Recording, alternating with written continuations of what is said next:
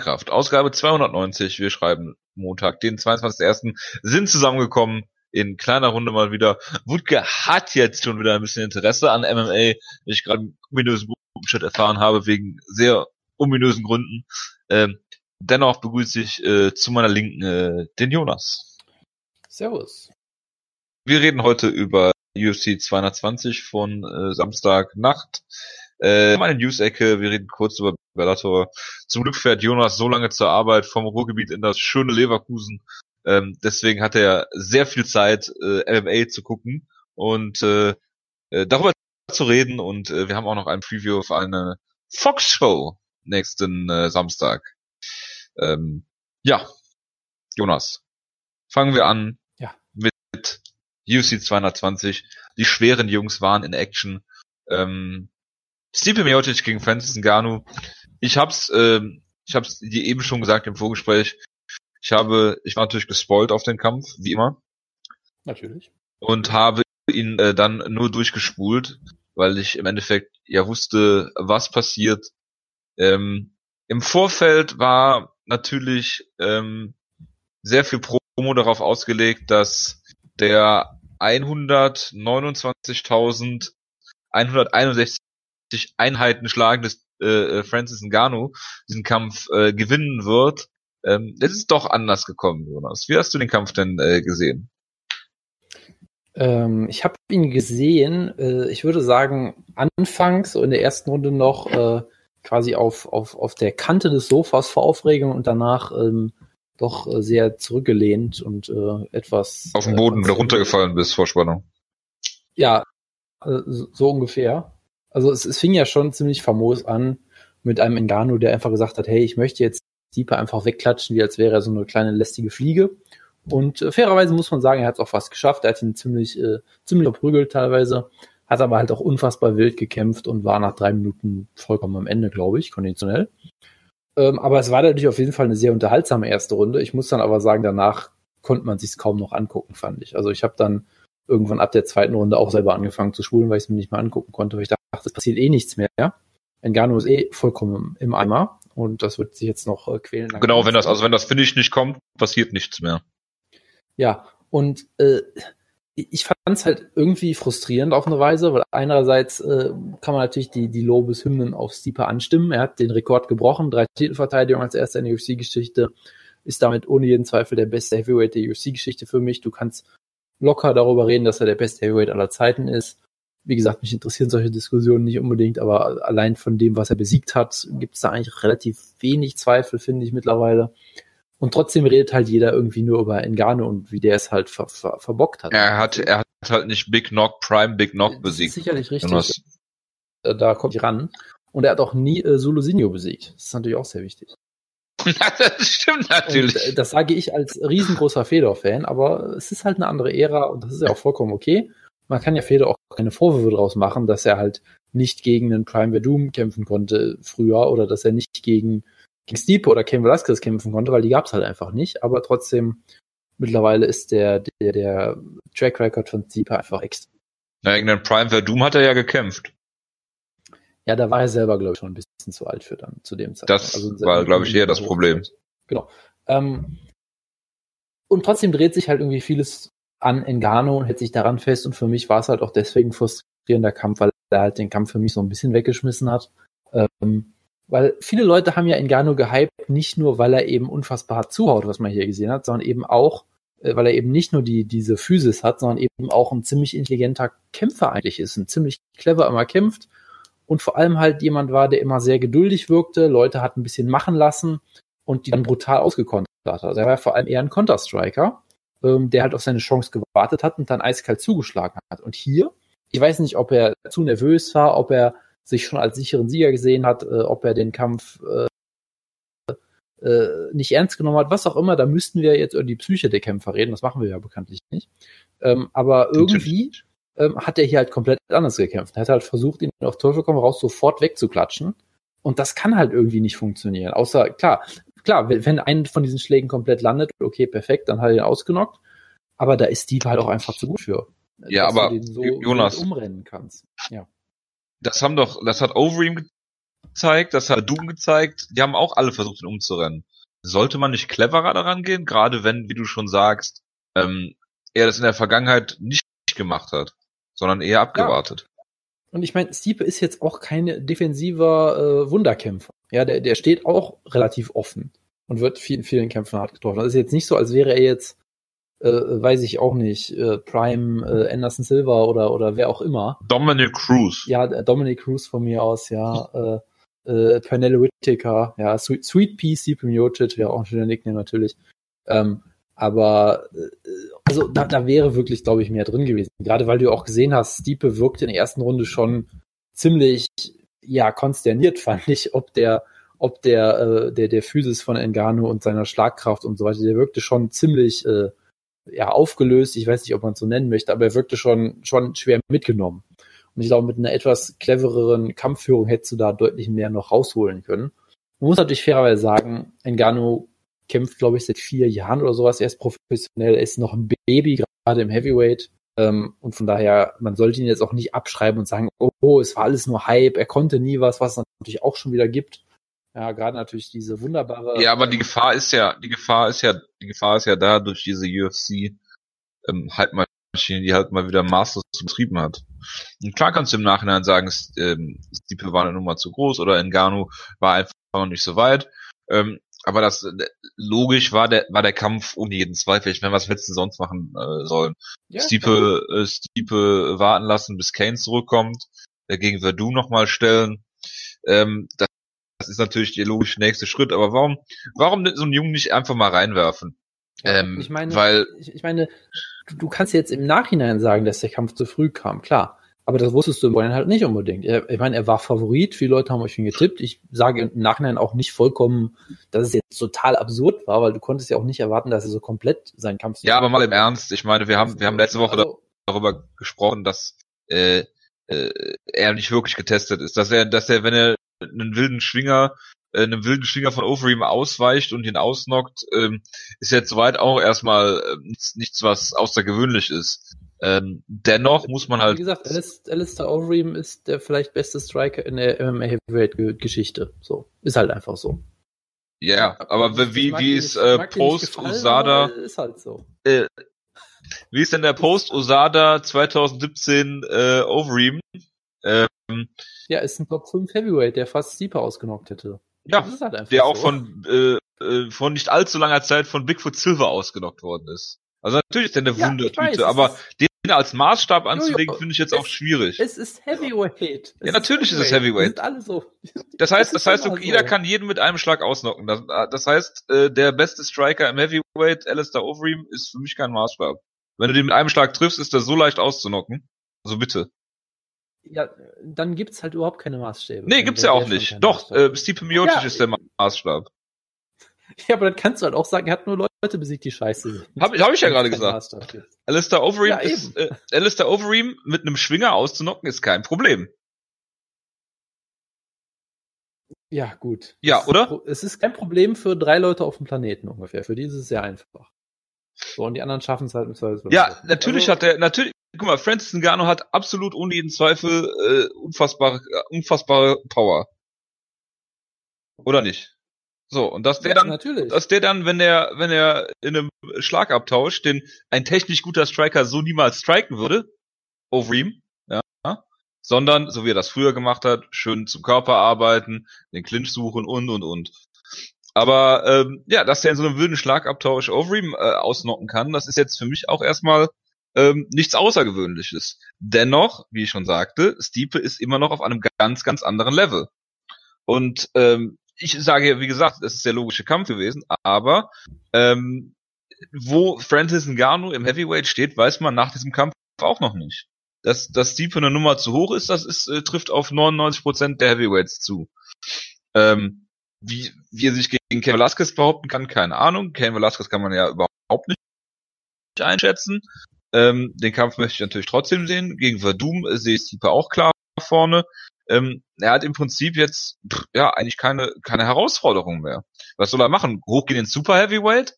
Das ist halt schwierig. Ne? Ähm, ins äh, Light Heavyweight cutten auch schwierig. Äh, Dana White hat vorgeschlagen, DC soll hochgehen und gegen ihn kämpfen und wenn er den Titel gewinnt, um Cain Velasquez aus dem Weg zu gehen, den, den Titel vakantieren. Ähm, aber über die Bedeutung von äh, Titeln reden wir ja nachher noch. Ähm, von daher, ähm, die Promotion auf den Kampf und der Kampf selbst sind natürlich, äh, sind natürlich sehr unterschiedlich gelaufen für die UFC. Es ist natürlich schade, dass es jetzt, äh, dass in diesem ganzen, ähm, in diesem ganzen, äh, äh, wir äh, ja reden über Francis Ngannou, dieser Rekord von von Stipe Miocic jetzt wirklich hier unter unter äh, Teppich gekehrt wird. Was sehr sehr schade ist, aber ähm, äh, nach dem Kampf gab es ja auch noch die Szene, dass Dana White ihm nicht den Gürtel über äh, überreicht hat, sondern äh, seinen Trainer, weil er seinen, wie er nachher gesagt hat, Trainer respektiert.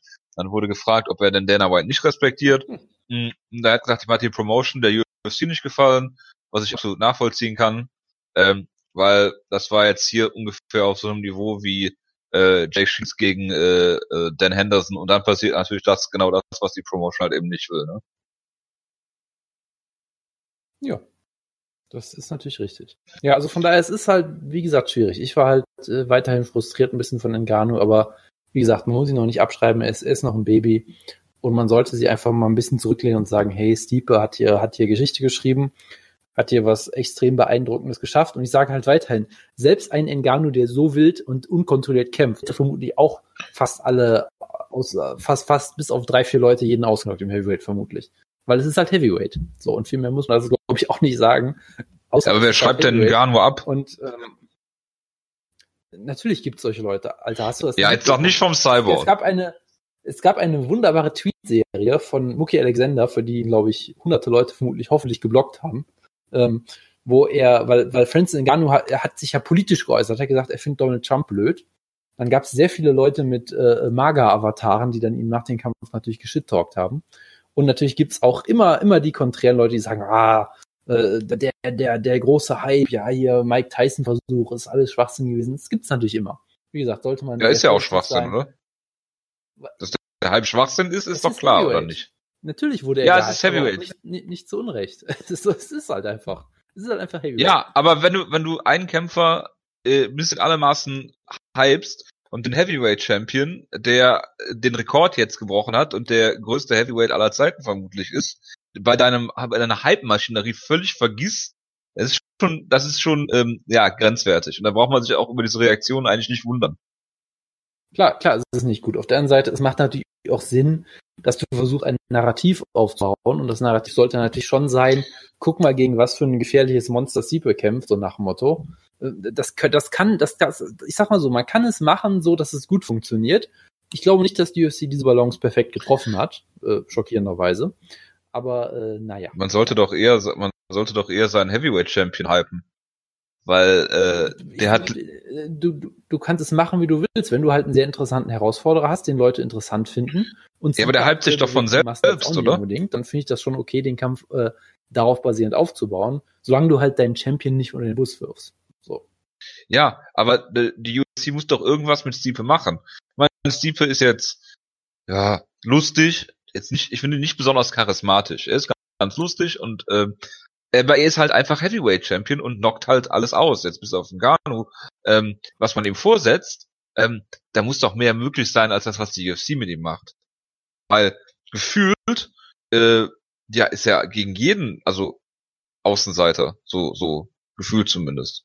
Das heißt, ich habe das Gefühl, sie hypen die Contender immer mehr als ihren eigenen Heavyweight Champion. Das, das finde ich halt besorgniserregend irgendwo.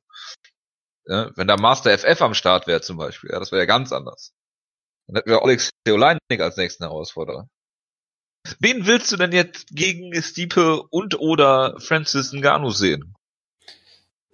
Wie ich dir ja eben off air schon mitgeteilt habe, eigentlich niemanden, weil ich eigentlich aktuell gar keine Heavyweight mehr gucken möchte, aber das ist, eine, das ist eine andere Frage, das hängt davon wenig ab. Ähm, ja. Jonas will nur eine Division in der UFC, zwar Bantamweight. Hat sogar schon Flyweight aufgegeben. Äh, Stiepe gegen, äh, gegen, die, gegen die Überreste von Cameron Velasquez von mir aus, wenn es den noch gibt. Ich habe keine Ahnung. Ja klar, Stile Velasquez gibt's noch.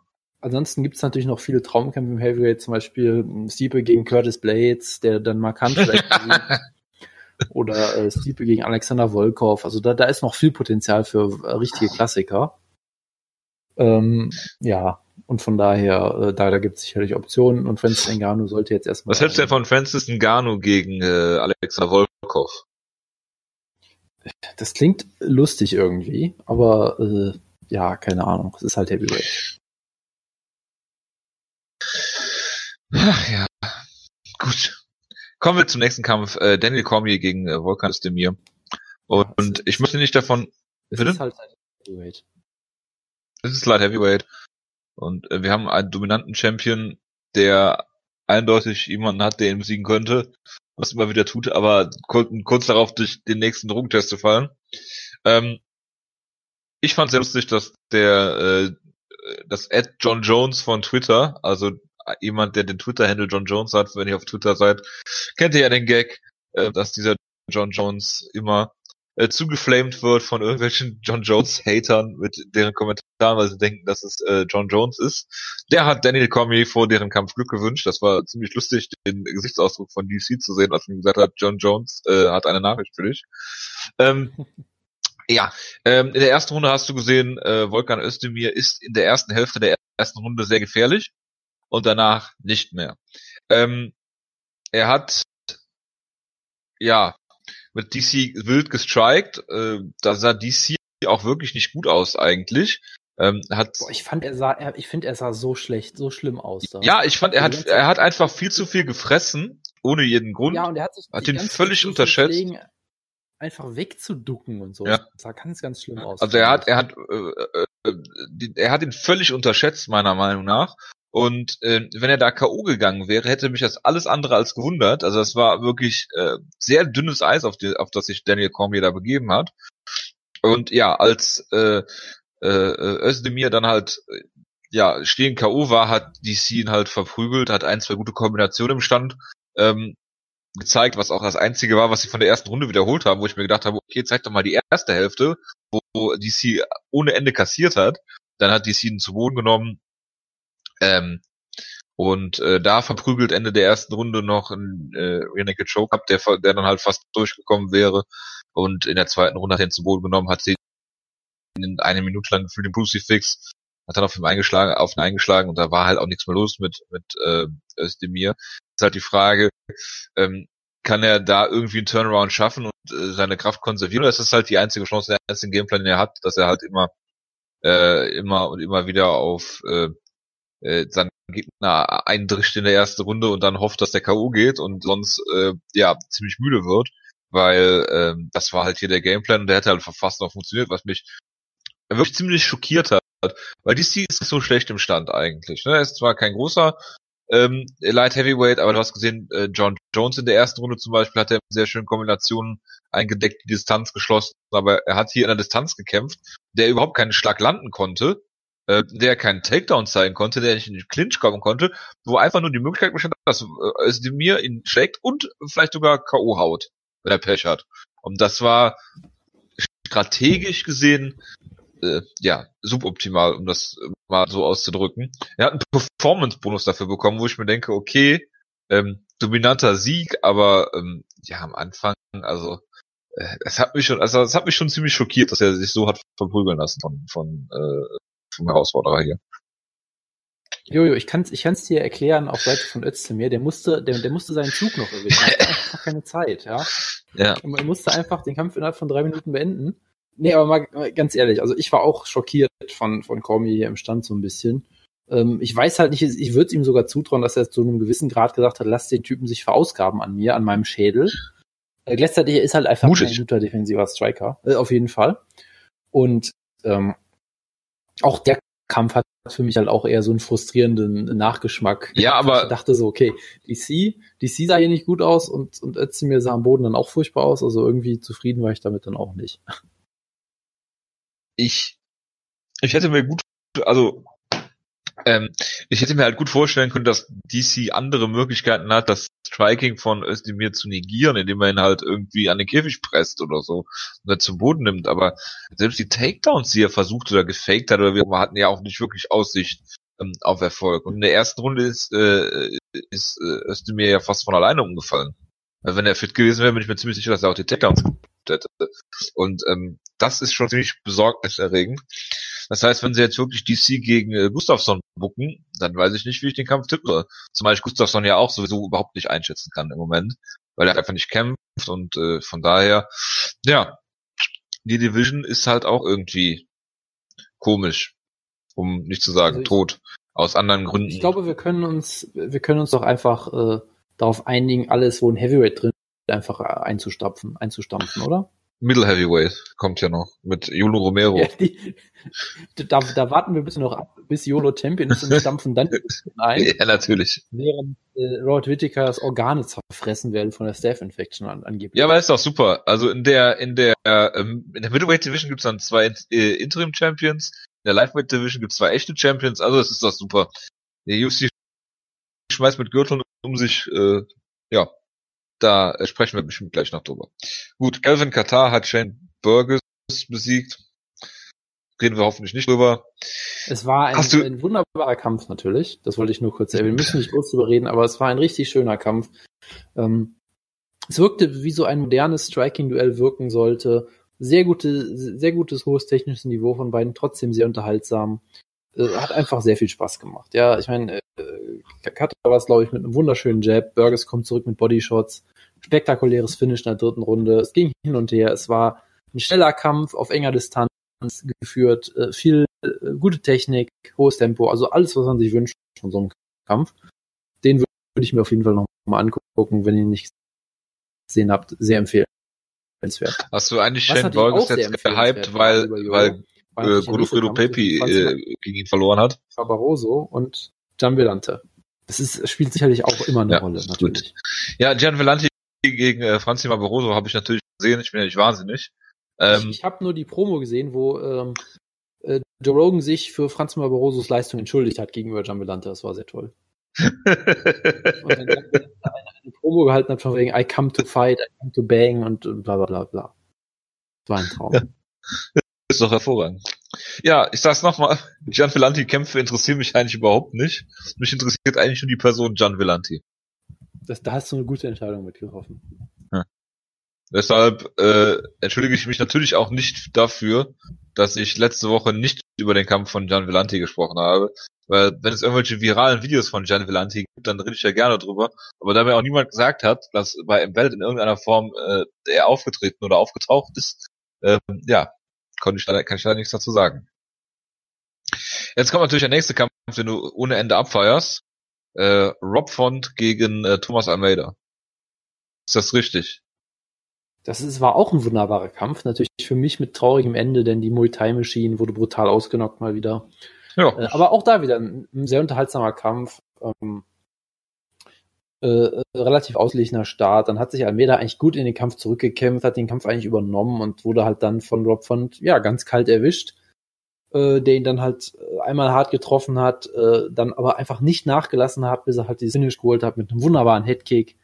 Ähm, also ich war natürlich über den Ausgang so ein bisschen betrübt, weil ich halt Almeida super finde, aber Rob Font hat hier auch wie eine Muay Thai Maschine gekämpft, hat hier auch ein wunderbares Finish abgeliefert und ich glaube, man muss sich schon ein bisschen Sorgen machen um Almeida und die Anzahl an Schlägen, die Ach. er frisst und was war es jetzt? Sechs Knockdowns in sieben Kämpfen oder sieben Knockdowns in sechs Kämpfen? Ich weiß es nicht so genau, irgendwie sowas. Sicherlich nicht das beste Zeichen. Ähm, ich glaube, damit kann er sich auch seine Hoffnung als Titel-Contender äh, abschminken, wenn er halt so äh, erstens defensiv halt angreifbar ist und zweitens einfach Er ist halt Shoot-to-Box-Kämpfer, Jonas. Hat. Ja, das hat man auch sehr schön gesehen, weil natürlich bei seinen Entrance wieder die ganze Zeit ein Typ am Käfig stand, der die ganze Zeit Hey gerufen hat. Dieses, dieser Shootbox-Klassiker, das ist großartig. Ja. Ähm, aber er ist halt mindestens noch ein sehr guter Top 15 Actionkämpfer, der immer gra grandiose Kämpfe hat. Äh, sicherlich mit nicht so guten äh, Langzeitfolgen, aber das ist halt MMA. Das ist Jonas halt egal. das äh, gehört halt leider dazu. Ja, ist Jonas, was ist äh, Thomas Almeida jetzt eigentlich Schott oder einfach nur alt geworden in seinen 26 Jahren? Ich glaube, er ist mit seinen 26 Jahren einfach nur alt geworden. Das ist auch durchaus äh, keine Schande. Ja gut, er ist bei mein- Shoot-to-Box. Er ist mein- wahrscheinlich 7, 87. Ich meine, im, Heavy, im Heavyweight wirst du mit, äh, äh, kriegst du bekommst du mit 42 in den zweiten Frühling, im Bantamweight bist du mit 26 alt. Ach, du meinst, du meinst also, er soll hochgehen. Er soll ins Light Heavyweight gehen. Das wäre eine Möglichkeit, ja. Ich weiß halt nicht, ob das mit seinem Kinn so eine gute Idee wäre, aber gut.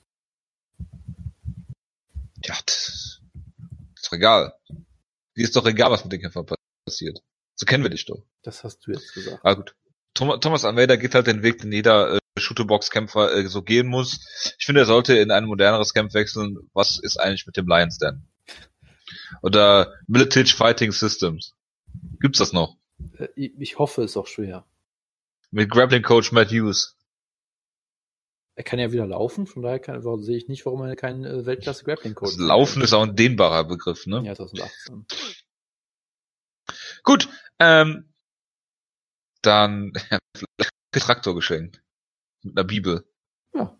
Aber gut. Äh, müssen wir über irgendwas von den Prelims reden. Also ich habe nur gesehen, dass Islam Makachev äh, Gleison Tibor brutal mit der linken ausgenockt hat. Äh, Abdul Razak Al-Hassan hat einen brutalen Knockout gelandet. Da muss man auch nicht mehr drüber sagen, außer dass es stattgefunden hat. Äh, Dustin Ortiz hat gewonnen. Das freut mich natürlich. Ähm, und ja, natürlich. Islam, Islam Makachev hat Gleison Tibor brutal ausgenockt. Und äh, ja, es ist natürlich für Gleison Tibor hart, nach dieser äh, langen ähm, Suspension äh, jetzt wieder zurück zu sein und dann so ausgenockt zu werden mit einem One-Shot-K.O. von einem Grappler eigentlich. Äh, das ist hart und ich glaube, Gleison Tibor wird in Zukunft einfach äh, kleinere Brötchen backen müssen. Gut, dann äh, schließen wir die UFC 220 Ecke an dieser Stelle und kommen zur News-Ecke. Jonas. Ja. Roger Whittaker hat eine Staph-Infection, sagt Dana White. Die allerdings sich nicht so äußert, so Kevin Randleman-esque, sondern sie frisst ihn von innen auf. Also sind ja äh, Staphylokokken äh, Bakterien, glaube ich, ähm, die halt Fleisch fressen im äh, schlechtesten Falle. Und ja, sie haben wohl seine inneren Organe äh, ja angegriffen und das ist natürlich eine Sache, die sich sehr schlimm anhört, wobei er auch wieder Happy Thoughts getwittert hat, so nach dem Motto. Äh, es klingt natürlich nach einer langwierigen Geschichte, aber hoffen wir mal, dass er sich da äh, wieder raus, äh, da, wieder rauskommt. Äh, medizinisch habe ich davon natürlich überhaupt keine Ahnung, klingt natürlich schlimm, äh, aber dass Dana White dich nicht unter den Bus wirft, ja, das wird schon einiges heißen, wenn er Leute unter den Bus wirft, die einen Herzinfarkt hatten, einen leichten Herzinfarkt, was natürlich überhaupt kein Problem ist. Äh, von daher, äh, ja, alles Gute an äh, Roger Whittaker an dieser Stelle. Ja, natürlich. Ähm, es ist halt immer so ein bisschen schwierig, wenn man die einzige, äh, die, die, die einzige medizinische Info dazu kriegt von Dana White, der natürlich solche Sachen sagt, wie seine Organe werden gerade aufgegessen und solche Geschichten. Äh, es ist immer ein bisschen schwierig. Es klang auf jeden Fall natürlich absolut furchtbar. Und Staph Infections sind natürlich generell äh, eine ganz schlimme Sache, wenn die auch nur, sag ich mal, an der Oberfläche sind und nicht in deinem Bauch drin. Das klingt schon extrem furchtbar und wir hoffen, der sagt auch was von das, falsch das, behandelt, ne? Das alles, äh, ja, genau, das kommt auch noch dazu, dass es irgendwie, äh, ja, genau, also man weiß es halt nicht. Ähm, schauen wir mal. Das klingt sehr unschön. Der hat ja nur gesagt, sick as, sick as a dog, aber er stand zumindest in dem Bild, was ja auch schon mal ja. jetzt kein, nicht das schlechteste Zeichen ist. Er genau, also er ist zu Hause. Was du bei Dana White auch schon so halb rauslesen konntest irgendwie. Genau, also bei Dana White klang es halt schon irgendwie so, äh, Serious Condition kannst du halt so oder so lesen, ne? aber gut. Ähm, es wird vermutlich eine Weile dauern und deshalb, äh, ja, alles, alles Gute und äh, ich denke, Yolo Romero wird ihn in seiner Abwesenheit stolz machen als Middleweight Champion der Welt. Undisputed natürlich. Undisputed Interim ähm, Champion der Welt darauf können wir uns natürlich dann freuen, wenn auch die Umstände. Ja, wo wir gerade, wo wir gerade bei äh, Championship Gürteln sind. Nee, wir machen weiter mit der gleichen Gewichtsklasse mit Michigan Hall.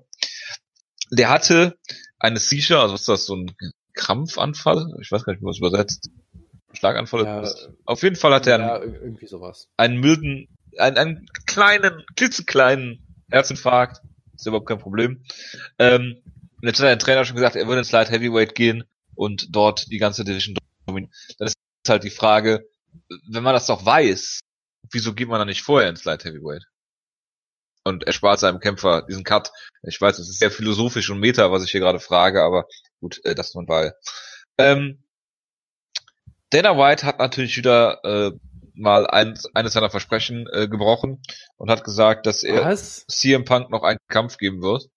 Ja, ich brauche diesen, ich brauche diesen Buzzer von äh, John Oliver für Dana White Lügen entlarven. We got him. Ja. Ja. Das ist natürlich für einen Podcast blöd, aber stellt euch einfach vor, dass hinter uns gerade ein riesen Banner runterkommt, genau. Weil wir eine Dana White des, des, des Lügens entlarvt haben. Äh, ja, genau. CM Punk soll noch einen Kampf kriegen. Ich meine, Mike Jackson, äh, äh, MMA-Journalist und Rechtsanwalt extraordinär, bringt sich bestimmt schon in Position. Also wir sind alle sehr gespannt auf den Kampf, wahrscheinlich. Ich meine, ich, ich sage ja immer, man sollte in diesem in diesem Business immer noch daran gehen, was sportlich relevant ist und dementsprechend muss es natürlich, führt natürlich kein Weg dran vorbei an, an einem zweiten Kampf für Phil Brooks. Ja. Äh, ja, was habe ich hier stehen? Ah, USADA News, äh, Cynthia Cavillo kifft und ist dabei erwischt worden. Das ist natürlich sehr ärgerlich. Und Francisco Rivera kriegt eine vierjährige Sperre. Für, ich weiß, ich weiß gar nicht, was es war. Ah, Es ist einfach nicht, ist, ist ja einfach nicht irgendwie zum Drogentest erschienen oder irgendwie nicht angetroffen worden oder sowas? War das Ich nicht so? dachte, ein er hätte, er hätte gefälschte Unterlagen vorgelegt oder irgendwie so. ja, oder sowas, ja. Ja, kann man schon mal machen. Ja, schade drum. Kann er jetzt in Ruhe kiffen. Obwohl, der wird immer noch getestet, oder? Keine Ahnung. Naja. Wie dem auch sei. Ja, Cynthia Cavillo ist jetzt äh, erwischt worden und das ist natürlich sehr schade. Ob das sinnvoll ist oder nicht, äh, äh, auf Marihuana zu testen, ist natürlich die eine Frage. Die andere Frage ist natürlich, ob, wenn man es weiß, es unbedingt tun sollte. Das stelle ich mal bei der ganzen Diskussion auch mal in Frage. Äh, der Stolz Albaniens Ilya Latifi ist verletzt äh, und kann deshalb nicht gegen OSP kämpfen bei der nächsten Card. Sie haben es aber direkt wieder irgendwie rebookt für März oder sowas, wenn ich mich irre. Und äh, ja, Jonas, meine letzte Neuigkeit ist, dass äh, Frank Mir dick geworden ist. Geworden sagen. Du hast da, du hast da ein wunderschönes Foto von. Ja, das war von Bellator irgendeiner Pressekonferenz oder so. Ich glaube, war es ein Wo- mit Fedor? Ich weiß es schon Wo er. Fedor gegenübersteht, ja. Ja, es, es ist ein Traum. Es ist ein absoluter Traum. genau. Dabei dachte ich, bei Bellator sehen die ganzen Leute immer gesünder aus, sagt Wutke doch immer bei Bellator und bei Ryzen und so. Naja, also es kommt drauf, ganz drauf an, was sein Verständnis von ges- gesund aussehen ist, würde ich sagen. Ich bin sicher, Frank mir nimmt sehr viel Testosteron aktuell. Ja, aber das schlägt sich bei ihm irgendwie falsch nieder, oder? Das sagst du jetzt. Also es gibt manche Leute, für die ist das genau das Schönheitsideal. Ja, im Mittelalter vielleicht. Ja, Aber Frank gut. Mir spielt, spielt die, die römische Dame oder wie auch immer die da, die hieß. Ja, klingt, klingt soweit logisch. Gut, ähm, kommen wir zur Kampfankündigung. Äh, Carlos kommt gegen Matt Brown, ist jetzt, äh, sind sie jetzt äh, dabei, den Kampf zu bucken für April, glaube ich. Äh, Matt Brown äh, hat natürlich das äh, längste MMA-Retirement aller Zeiten hingelegt, jetzt so ein halbes Jahr gefühlt. Ähm, dann haben sie gebuckt Rose Jonas gegen Joanna Champion 2 also Joanna Ex-Champion. Dann äh, Tony Ferguson gegen Habib Nurmagomedov ist jetzt äh, offiziell bestätigt worden. Ähm, Tony Ferguson ist der Interim-Champ und es geht um den Lightweight-Titel, den Conor McGregor allerdings nicht abgibt. Also das ist so diese Logik, das ist diese so diese diese Logik von Leuten, die äh, irgendwie Mahnungen kriegen und denken, wenn sie den Brief nicht öffnen, äh, dass die Schulden dann verschwinden, so nach dem Motto. Äh, ja, so, hm, ja, wir wollen ja einen Champ haben, aber Connor den Titel wegzunehmen, dann ist er bestimmt böse, dann können wir das nicht machen. Moment. Ja. Jojo, ganz kurz. Willst du mir damit sagen, dass die Schulden nicht weggehen, wenn ich den Brief nicht aufmache? Dann äh, muss ich muss ich kurz was erledigen. ja, da musst du kurz weg, das müssen, ist schade. müssen wir die Ausgabe etwas verkürzen. Dann muss der Server leider heute geschlossen werden. Nein, äh, ja, das ist halt, das ist halt ziemlich offensichtlich ziemlich scheiße, aber gut. Das ist halt die UFC, ist halt eine riesige Shitshow, da muss man sich halt mit abfinden. Ja. Weil es ziemlich offensichtlich ist, warum die Sachen sind, so wie sie sind. Conor McGregor als Universal Champion oder was auch immer, es ist, ist doch ein Traum. Ja, viele Gürtel haben dem Sport schon immer gut getan. Auch im Boxen. Genau. Gut, dann haben wir Karolina Kowalkiewicz kämpft gegen Felice Herrick. Ein hervorragender Kampf, damit Carolina wieder einen Sieg hat, hoffentlich. Gegen eine relativ unsympathische äh, Contender, gegen einen relativ unsympathischen Contender, was natürlich männlich ist, weil es ein englisches Wort ist und nicht äh, zu verweiblichen ist. Dann haben wir noch einen Kampf, den ich äh, äh, sehr freuen wird. Äh, Justin Gaethje gegen Dustin Poirier, Jonas. Über fünf Runden. Es ist der Traum. Es ist der Kampf, den ich von Anfang an am meisten wollte, seit Gates über die UFC unterschrieben hat. Es wird ein Traum. die beiden, die beiden härtesten Puncher im Lightweight gegeneinander. Ich sag jetzt gar nicht, Ja. welcher der härteste ist natürlich. Das kann sich jeder selbst Ich bin mir sicher, die würden mindestens 130.000 Einheiten schlagen. Mindestens, mindestens, ja.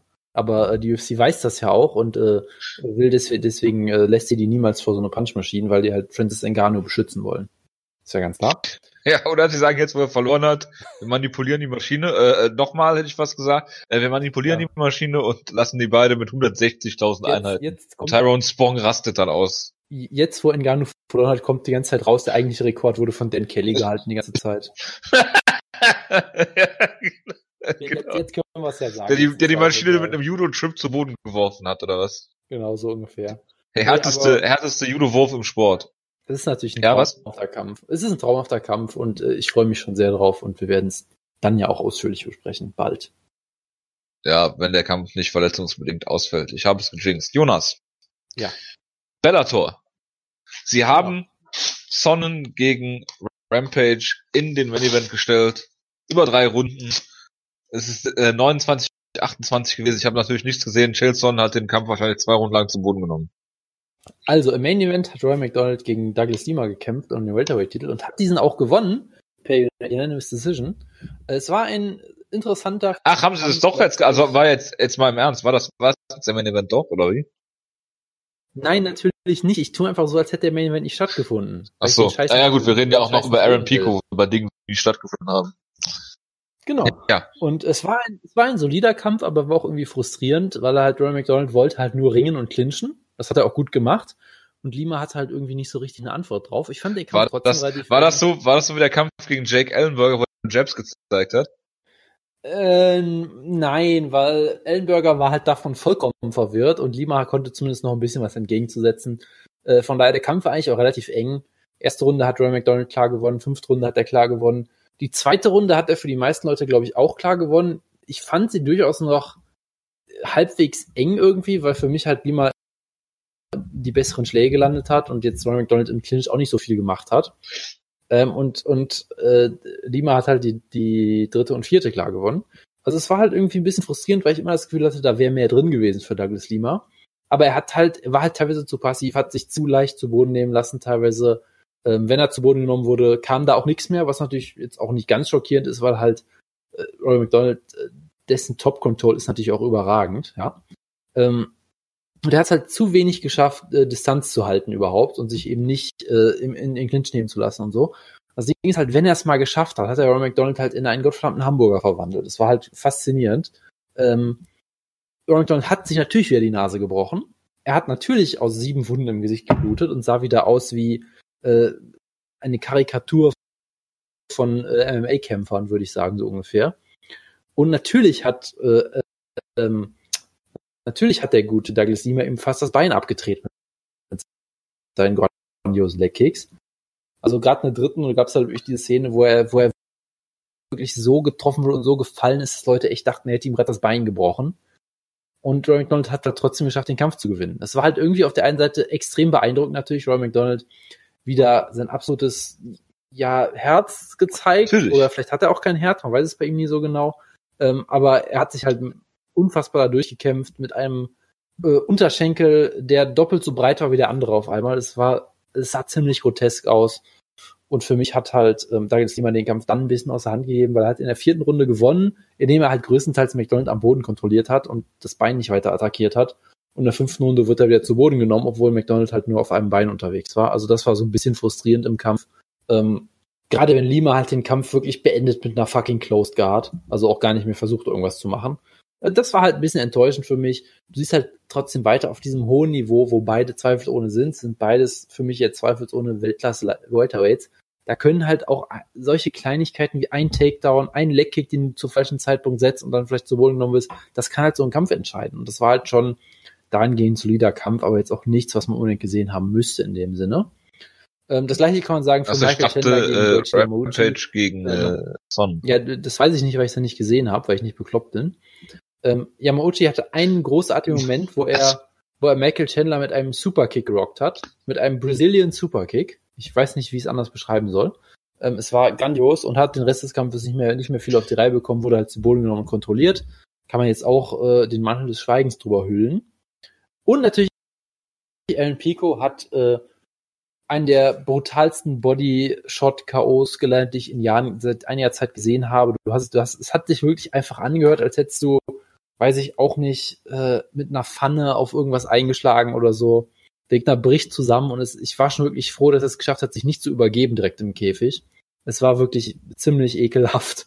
Und ja, jetzt hat Aaron Pico halt äh, eine, einen perfekten Rekord von 2-0, wie wir alle wissen natürlich. 2-0, ja. Ähm, hat in seinem Debüt äh, einen der brutalsten Knockouts des letzten Jahres geschafft, hier einen der schönsten Bodyshots, die ich sehr lange gesehen habe. Also hey. Er wird jetzt auf jeden Fall natürlich auch behutsam gebuckt gegen Leute, die jetzt nicht wahnsinnig gut sind, aber so sollte man es natürlich auch machen. Was? Machen mit jemandem, der wie gesagt 2-0 jetzt ist erst. Äh, von daher ja. alles richtig gemacht. Ja, Absolut. Gut, dann äh, schließen wir hier die News- und Bellator-Ecke und kommen zu UFC und Fox. Jacare gegen Derek Brunson 2. Ein Kampf, den so in einer Division, die niemand sehen will. Also Kampf und Division. Ja, was machst du jetzt mit so einem Kampf? Äh, Brunson hat zwei Siege gegen äh, Machida nach seiner Dopingsperre, okay, keine Ahnung. Dan Kelly dagegen auszunocken, ist eine größere Aufgabe, glaube ich, im Jahr 2017 als äh, Lyoto Machida. Er hat Niederlagen gegen Anderson Silva in so einem komischen, engen Kampf, den man auch nicht beurteilen kann und ist vom Champion ausgenockt worden, okay.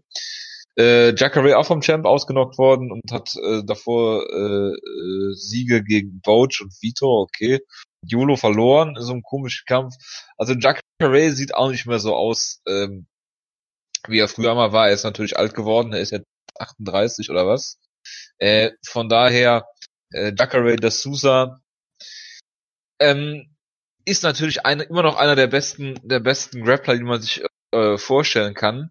Ob er den Kampf gegen einen so versierten Ringer wie ähm, Derek Bronson dann zu Boden kriegt, äh, steht auch mal auf einem ganz anderen Blatt. Äh, Im Striking denke ich, dass Derek Bronson auf jeden Fall mehr Power hat. Jacare hat da auch Fortschritte gemacht ähm, durchaus in, in letzter Zeit. Hat ja auch Vitor vor Probleme gestellt im Striking durchaus und äh, damals auch Yushin Okami brutal ausgenockt. Ähm, dennoch denke ich, dass äh, Brunson hier mehr Waffen haben sollte. Der ist noch ein paar Jahre jünger hm, und äh, ja, denke, dass er äh, den Kampf im Stehen halten kann. Wenn der Kampf zu Boden geht, ist natürlich Jacare, egal ob, um, ob er oben liegt oder unten, äh, kaum kaum, kaum zu fassen. Äh, einer der besten Grappler aller Zeiten im MMA, ohne jeden Zweifel. Äh, es ist ein Fünf-Runden-Kampf. Ich hoffe, dass er nicht fünf Runden geht.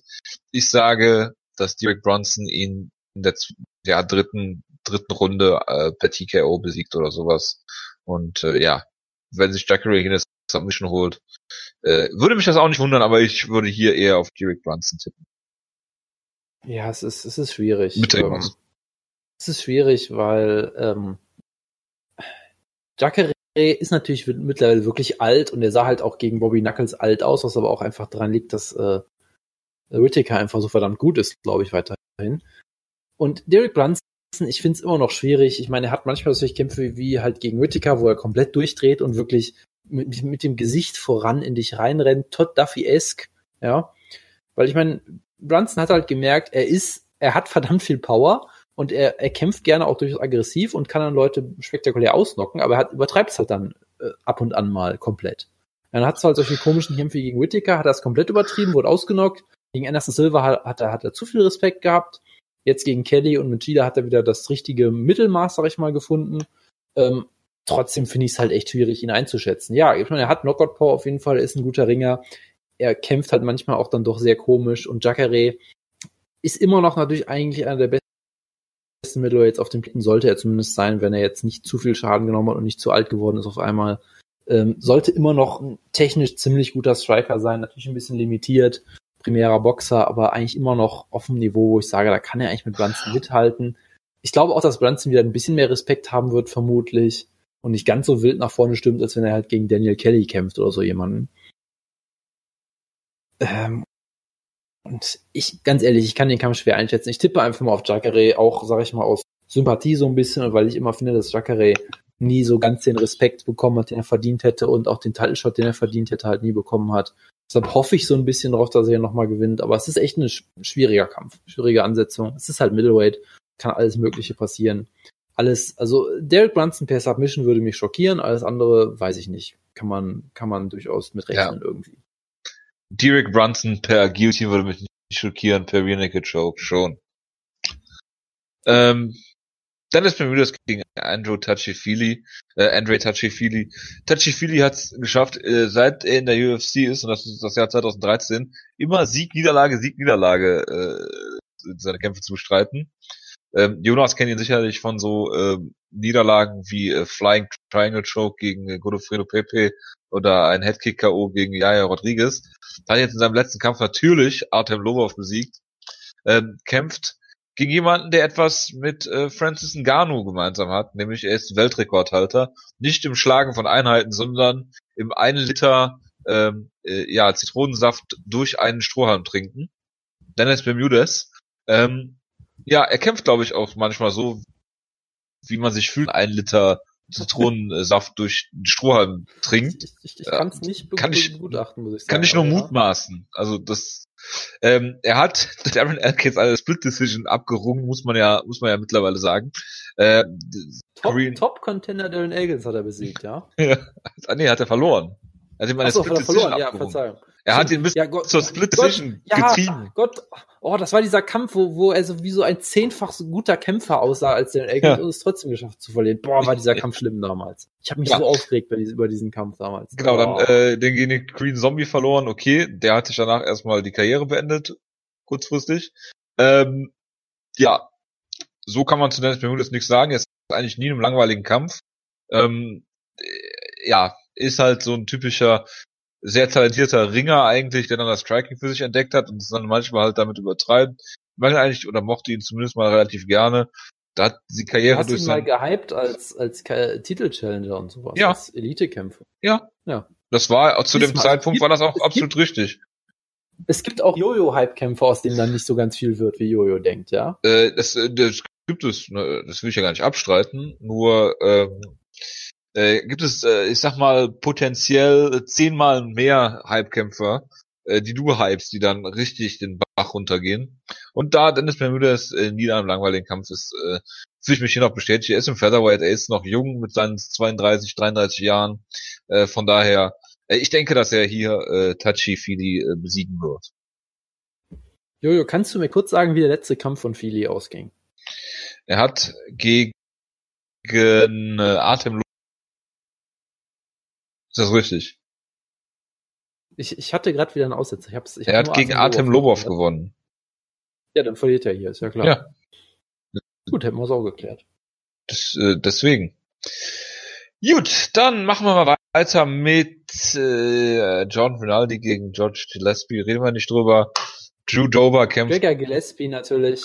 Top-Talent, sehr unterhaltsamer Kämpfer. Ich möchte ihn noch nicht ganz zum Halbkämpfer nennen. Ja, bitte nicht tun, das mich an. Fall er hat auf jeden Fall was. Ja, also jemand, auf den man mal achten kann, guckt euch die Kämpfe durchaus an, wenn ihr Lust drauf habt. Könnte unterhaltsam werden. Mehr möchte ich dazu gar nicht sagen. Ja.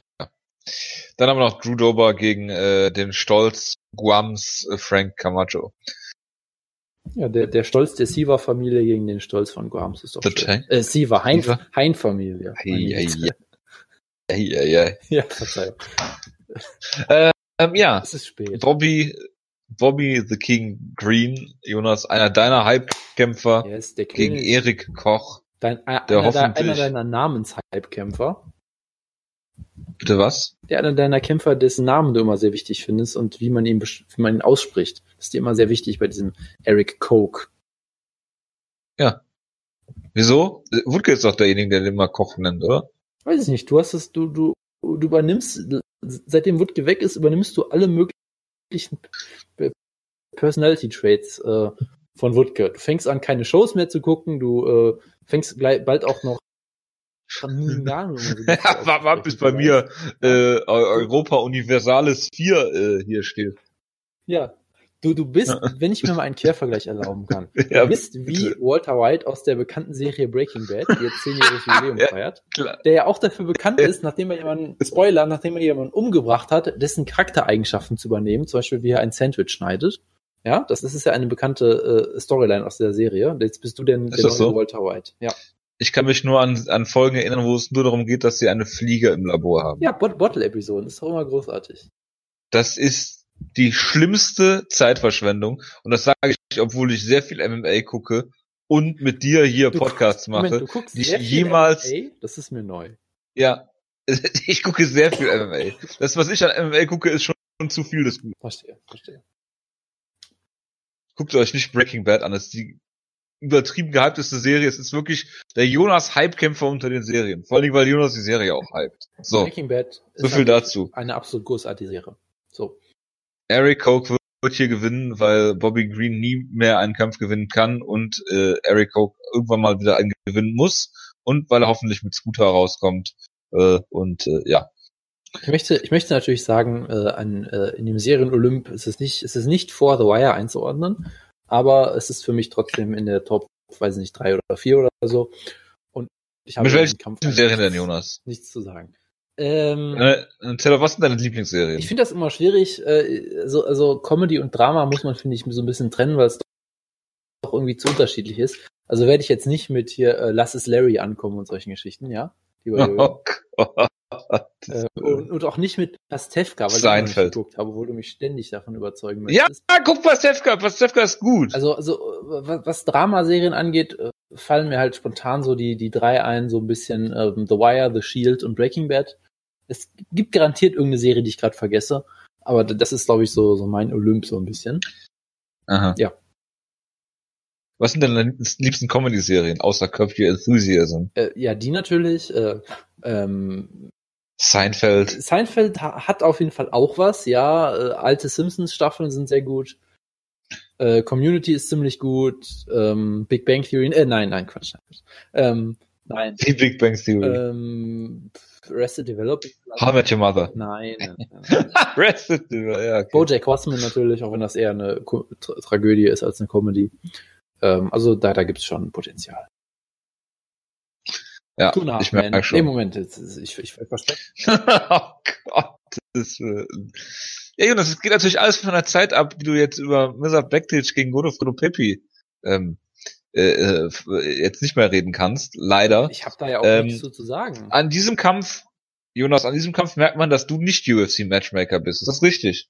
Das ist richtig, denn ich würde Mr. Backtisch nach so einer schweren Niederlage gewiss nicht Godofredo Pepe zum Fraß vorwerfen, das ist ja ganz klar. Sondern Darren Elkins. Ah nee, den hat er ja schon. Ja, also ich meine, im letzten Kampf äh, konnte man zeigen, kann er den König der Grinder besiegen?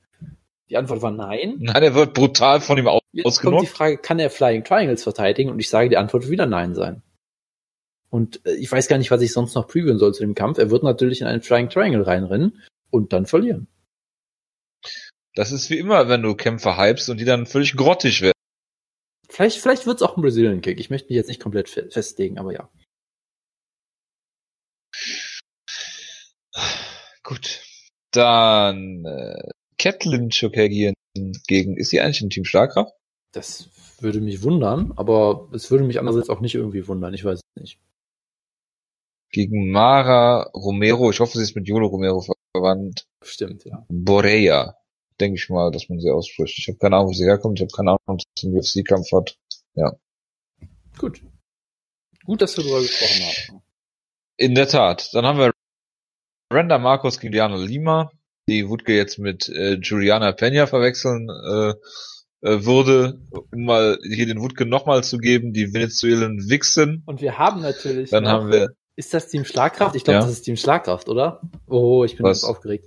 Gion Kim, ist das Team Schlagkraft? Ich muss mal gerade nachgucken. niemals. Doch, ich glaube sogar schon. Überbrück mal kurz. Re- Red doch mal bitte über, Oh über, über Wink from Hell Pichel. Das ist doch alles das, was wir hören wollten jetzt hier. Vince Pichel, Pichel. Joachim, gegen Jo- Joachim Silver, rede ich natürlich drüber. Also, äh, also äh, Women's Flyweight haben wir ja nicht als Division äh, in unserem äh, äh, Team Schlagkraft. Deshalb weigere ich mich auch, selbst wenn sie da drin wäre, darüber zu reden, Jo. Da muss man natürlich recht geben. Ji-Yeon Kim. Topology Und dann hat niemand- 30. Und dann niemand. Wieso guckst du bei Topology? Da steht nichts von Team Schlagkraft bei Nein, Topology. das haben wir damals, das habe ich damals aufgeschrieben als Begründung. Und das war ganz wichtig, so. der Log vom Gruppenchat. Ja, weil ich, äh, das war in der Zeit, als die Leute noch im Gruppenchat dabei waren, irgendwie, ähm, wo ich dann Aha. gesagt habe, soll ich die mit reinnehmen? Ihr wolltet die beiden nicht haben und der Gruppenchat hat gesagt, komm, macht's. Es wird großartig und Ja, deshalb darfst du jetzt auch darüber er hat reden. bisher einen großartigen Rekord von äh, 0 und 1 in der UFC und äh, wird dir sicherlich das Ganze ausgleichen und es wird großartig. Und das ist alles, was ich dazu sagen will. Es klingt absolut schrecklich. Nico Price gegen George Sullivan ist auch noch auf der Karte und ich hoffe, dass ich sie nicht gucken werden muss. Ja, und wir müssen natürlich, Außer, obwohl, wir müssen natürlich auch noch drüber reden, dass es eine Bellator B-Show auch noch gibt mit Lawrence Larkin im Main Event. Die müssen wir natürlich auch noch ausführlich previewen. Ja, Am auf jeden Fall. Freitag, glaube ich, ja, Freitag. Genau. Ja. Ja. Ja, das haben wir jetzt hiermit getan. Genau. Gehen wir kämpfen Lawrence Larkin denn? Das habe ich schon wieder vergessen. Ähm, Das ist gut. Gonzales. Fernando, wer auch immer das ist. Klingt sehr gut. Ja, und es gibt natürlich auch noch One Championships 68 Global Sup- Superheroes, wenn ich das richtig sehe, leider ohne Phoenix Jones. Deshalb finde ich, das ist so ein bisschen False Advertising. Ähm, Ärgerlich. und äh, das war das Einzige, was ich zu dieser Karte sagen wollte. So, ich bin durch. gut. Dann äh, können wir das ja jetzt äh, hier abhaken. Jupp. Äh, ja, dann äh, sage ich mal, äh, eine schöne Restwoche wünsche ich euch, falls ihr uns überhaupt noch hört. Das weiß man ja nicht. Wir kriegen ja kein Feedback und keine iTunes-Bewertungen. Ich habe nachgeguckt. Das ist sehr traurig und äh, äh, ja, kritisierenswert. Nächste Woche hören wir uns wieder mit äh, einem UFC Preview äh, äh, Review zu äh, der Fox Show und einem Preview zu Lyoto Machida gegen Eric Anders, äh, wo ich mich schon sehr darauf freue. Äh. Aus guten Gründen auf jeden Fall. Gut, bis dahin, äh, macht's gut, wir hören uns nächste Woche. Ciao, ciao. Ciao, ciao.